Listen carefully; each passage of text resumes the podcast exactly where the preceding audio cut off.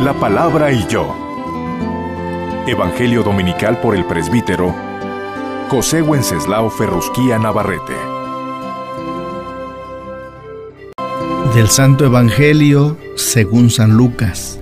En el año decimoquinto del reinado del César Tiberio, siendo Poncio Pilato procurador de Judea, Herodes, tetrarca de Galilea, su hermano Filipo, tetrarca de las regiones de Iturea y Traconítide y Licinias, tetrarca de Avilene, bajo el pontificado de los sumos sacerdotes Anás y Caifás, vino la palabra de Dios en el desierto sobre Juan, hijo de Zacarías entonces comenzó a recorrer toda la comarca del Jordán, predicando un bautismo de penitencia para el perdón de los pecados, como está escrito en el libro de las predicciones del profeta Isaías. Ha resonado una voz en el desierto, preparen el camino del Señor, hagan rectos sus senderos, todo valle será rellenado, toda montaña y colina rebajada lo tortuoso se hará derecho, los caminos ásperos serán allanados, y todos los hombres verán la salvación de Dios. Palabra del Señor.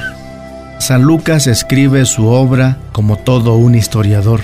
Indica con precisión lugares, fechas y elenca una galería de personajes que introducen en la historia universal el inicio de la buena nueva de Jesús.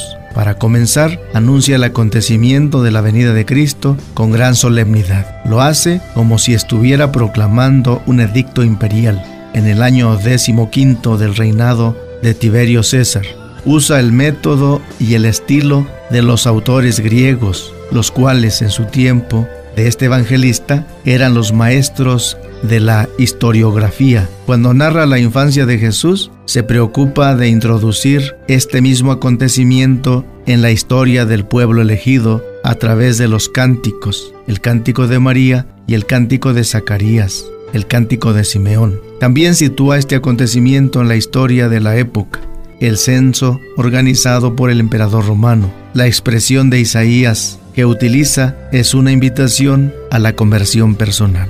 El Señor esté con ustedes y la bendición de Dios Todopoderoso, Padre, Hijo y Espíritu Santo, descienda sobre ustedes y permanezca para siempre. Biblia, adoración, misas, oración, servicio. Esto es Vamos, Radio y Televisión Católica, una señal del cielo para ti. Programación continua las 24 horas en www.vamos.mx.